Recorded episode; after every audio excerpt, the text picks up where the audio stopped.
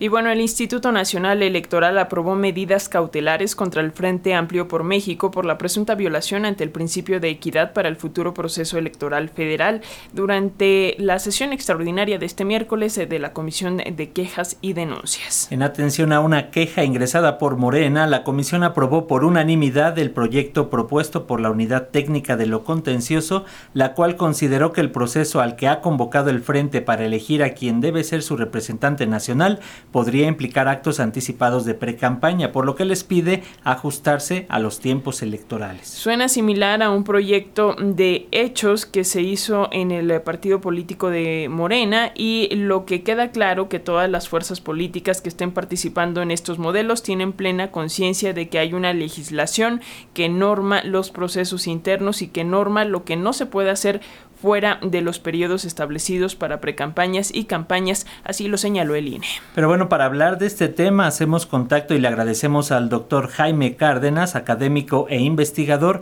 en el Instituto de Investigaciones Jurídicas de la UNAM para que nos dé más luz de esta resolución.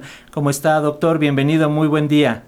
Buenos días, Francisco. Buenos días, Alexia. Gusto en saludar al auditorio de Radio Educación. Muchas gracias, doctor. Pues bueno, ya decíamos que eh, la Comisión de Quejas y Denuncias del INE decidió, digamos, medir de la misma manera como debe ser a Morena y también a esta alianza opositora para que realicen sus procesos de selección de candidatos. Pero, eh, ¿qué dice la ley que se puede y qué no se puede hacer, doctor? Sí, bueno, está muy bien que haya un trato parejo entre Morena y y los otros partidos y entre los otros partidos y Morena. Eso, pues, desde luego, todos lo vemos bien. El, tema de fondo, yo creo, eh, Alexia y Francisco, es el asunto de si en este momento, en este tiempo eh, en el que estamos, se pueden realizar eh, actividades como políticas, como las que están llevando a cabo las llamadas corcholatas de Morena, y como la que ha iniciado en el frente opositor.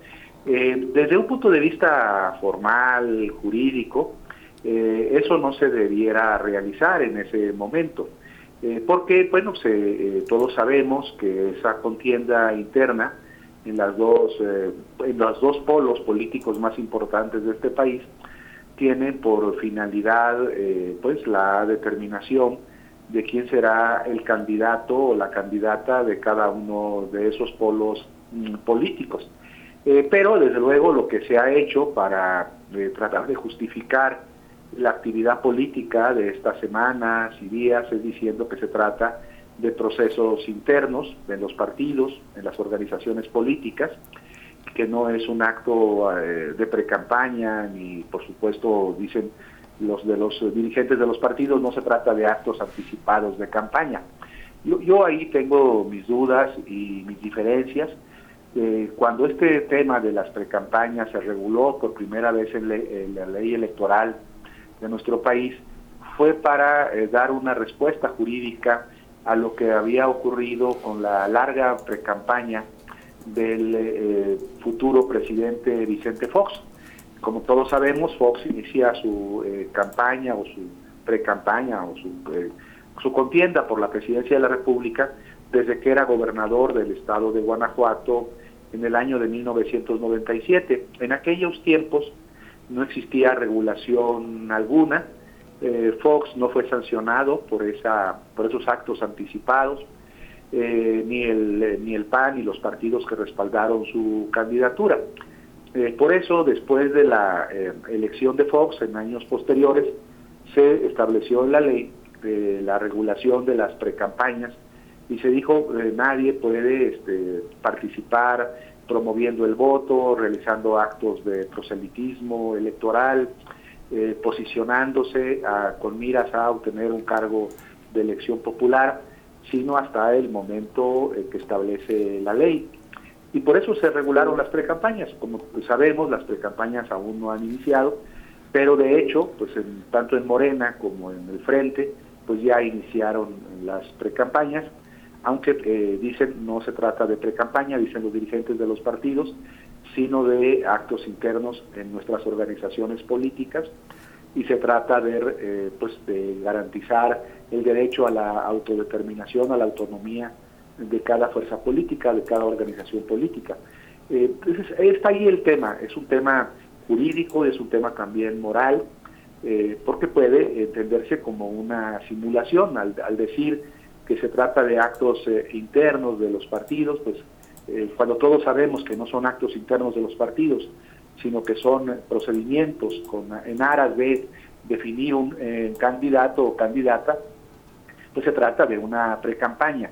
Eh, yo creo que el gran problema, Alexia Francisco, de nuestro país es el respeto a la ley, ¿no? Es, parte de nuestros problemas como sociedad, de nuestros problemas civilizatorios, culturales. Y mientras no acatemos todos la ley, la respetemos, eh, pues eh, tendremos estos actos de simulación que desde mi punto de vista son inaceptables en, que existan en nuestro país. Eh, doctor, en este proceso ves el escenario de que se le pudiera impedir el registro al candidato, a candidata tanto de Morena o de la alianza opositora cuando se llegara a hacer un análisis como señalas y se llegara a la conclusión de que efectivamente hubo actos anticipados de campaña. ¿Tú ves ese escenario posible?